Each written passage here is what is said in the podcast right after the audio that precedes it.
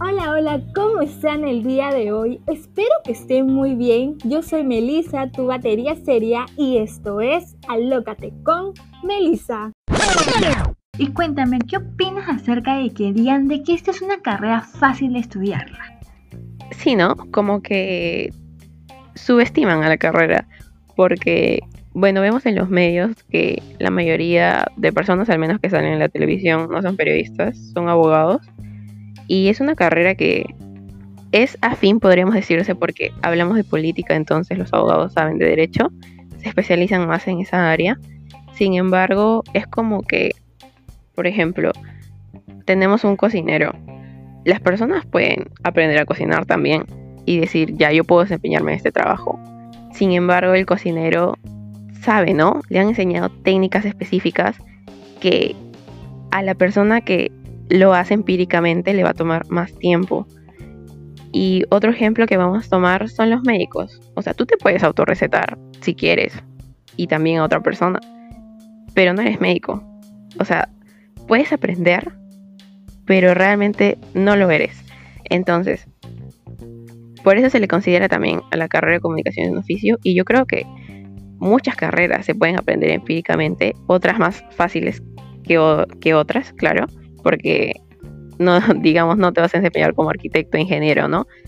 Pero por eso que ahora con el periodismo ciudadano, digamos periodismo ciudadano, simplemente transmiten información. Ahora con los dispositivos, ¿no? Pero el problema es que muchas veces está mal redactado, no da los datos específicos, graban en vertical, entonces, también tiene que haber una cultura para eso, una educación, ¿no? Para que sea apoyo al periodismo y los periodistas lo que tienen que hacer es analizar. Entonces, ahora ya no se transmite solo información, tienes que analizarla, hacerla entendible para todo el público, que es lo más importante, porque tú no puedes hacer una entrevista y que nos estás hablando con un economista, que el economista hable X cosas y la gente no va a entender, ¿no? O sea, algunos sí, pero el punto de los medios es que sean, transmitan información entendible para todos. Entonces, el periodista tiene que ahí, por ejemplo, no sé si es una entrevista con Martín Vizcarra, tocar puntos clave, eh, traducir algunas cosas, preguntar cosas que todos queremos saber, por ahí que atacarlo. Entonces, es un papel que de verdad yo creo que al menos, o sea, todas las carreras requieren pasión, ¿no? Pero al menos la del periodista es bien especial, ¿no? Porque tiene una función ética de informar a la población. ¿Te han llegado a decir cosas así de tu carrera es fácil, lo que te estaba preguntando hace rato, y te ha llegado a molestar o lo has tomado de la mejor manera? sí, por ejemplo, mi hermano, él estudió también en la San Martín eh, hotelería y turismo entonces él se quedó en octavo ciclo, ¿ya? Y cuando yo le, yo comentaba a veces en la sala, sí, que tengo problemas en tal curso, ah, que me da cólera, que me he sacado 13 y me quedé estudiando. Entonces él me decía que en serio, si fuera comunicaciones, yo, yo hubiera acabado, son cursos fáciles. Y fue como que, ay, ya, ya, ya. O sea, hay cosas prácticas, ¿no? Como grabar, entrevistar, que, que si bien te dan tips para hacer preguntas, la mayor parte ya depende de ti, tu aprendizaje. Y es que la universidad es un apoyo, ¿no? Tú tienes que desenvolverte. Y ya lo tomé de buena manera para reírme.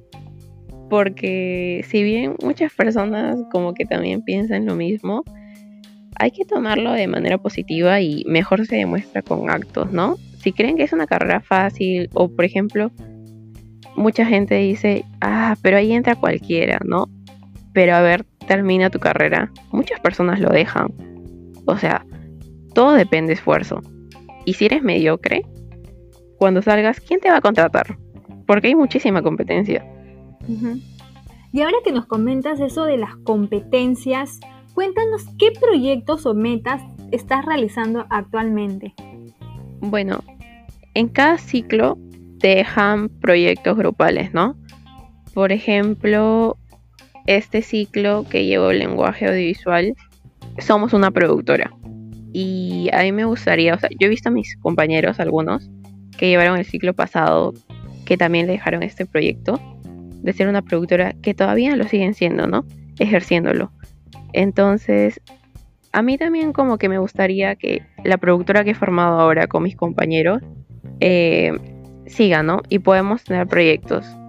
Y más adelante también me gustaría que formemos una consultora de relaciones públicas, así sea con clientes de negocios pequeños, no importa, porque así uno aprende más y puede desenvolverse también de mejor manera, con más oportunidades de errores también, al ser un negocio pequeño. Entonces, eso es lo que me gustaría. Mis proyectos serían formar una agencia propia, ya sea de periodistas, eh, publicidad. No me gusta tanto, pero igual lo haría porque es muy raro que un comunicador se quede solo en una rama, así como mencioné las competencias, entonces es como que ya hoy te vas a radio, bueno, este, en unos años te pasaste a una agencia de relaciones públicas, en otro hay un puesto para publicidad, entonces tienes que entrar y así, ¿no? Entonces, en cualquier cosa voy a estar disponible, pero que sea algo propio. O sea, esa sería una meta tuya, querer tener ya algo propio acabando tu carrera o durante tu carrera, ¿no? Sí, especialmente si es periodismo, porque a pesar de que el periodismo independiente no es muy apoyado en el país, si lo ejerces en algún medio, te limitan demasiado. O sea, los medios, aunque no queramos, son empresas privadas, excepto de Perú y eso, ¿no? Del Estado. Pero al ser empresas privadas, al final tienen intereses. Entonces, ahora más tristemente que vivimos en una época donde estamos atravesando una racha de corrupción, eh, hay sesgo, ¿no? Puede haber sesgo en la información y como que si tú quieres decir algo, publicar cierta cosa, primero tienes que pasar por los directivos.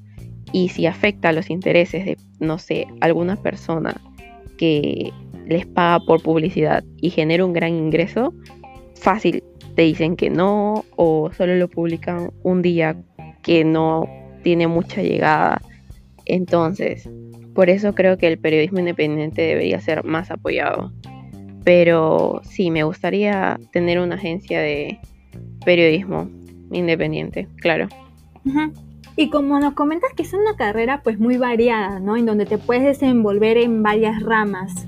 Para ti como, como estudiante de esta carrera, ¿te molesta que en los medios de comunicación como la televisión estén personas que no hayan estudiado esta carrera? Si quieres saber la respuesta de esta pregunta, no te pierdas el próximo capítulo.